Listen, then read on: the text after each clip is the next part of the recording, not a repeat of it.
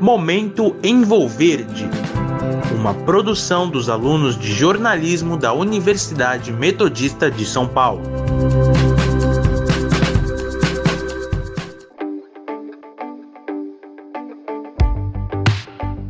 Olá, ouvintes da Sônica. Eu sou a Beatriz Mirelli e começa agora mais um episódio do seu podcast favorito, o Momento Envolverde.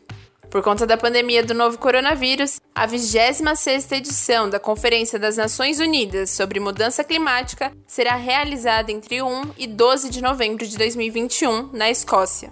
O engenheiro químico André Clark, diretor-geral da Companhia de Energia Symes Energy no Brasil, comentou no Diálogos Envolverde da última quinta-feira, dia 8 de abril, que vê na COP26 a chance ideal para os países estabelecerem a nova diplomacia global de carbono.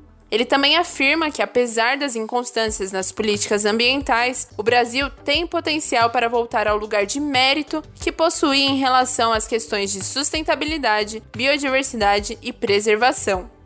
Ouça um trecho da live intitulada O Futuro do Mercado de Carbono, com André Clark, que foi mediada pelos jornalistas Dalmar Condes e Reinaldo Canto, da agência Envolverde. A COP26 uh, eh, será fundamental ela marca a nova diplomacia global do carbono. Marcará. O planeta, até como forma de recuperação das economias dos nossos principais parceiros de negócio, né? Estados Unidos, Europa, mesmo a China, Japão, decidiram por recuperações verdes, com grande quantidade de liquidez. Os bancos centrais despejaram uma quantidade significativa de liquidez nesses mercados. Um pedaço grande desse dinheiro, isso nunca se viu antes, buscando ESG. É de se esperar, Dal, que os mercados de carbono ganhem valor rapidamente.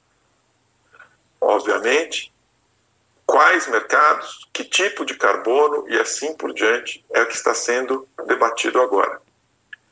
Mais importante que isso, Dal, é dizer que o Brasil é um powerhouse dessa questão. Nós deveríamos constituir ou recuperar, até porque nós temos isso, as nossas ideias de uma recuperação verde, a começar por um mercado brasileiro de carbono.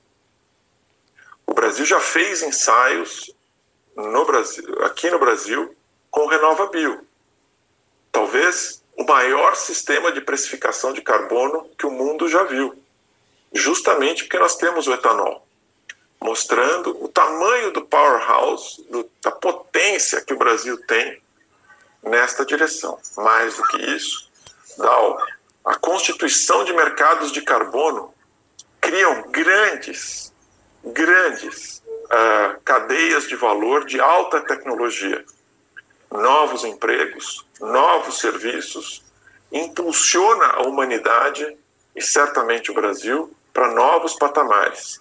Imaginem vocês o que ideias como o que a gente chama de serviços ambientais naturais, ou seja, reconstituição de florestas, a proteção da floresta em pé, que tem muito mais valor do que derrubada, monetizada por uh, mercados líquidos de carbono.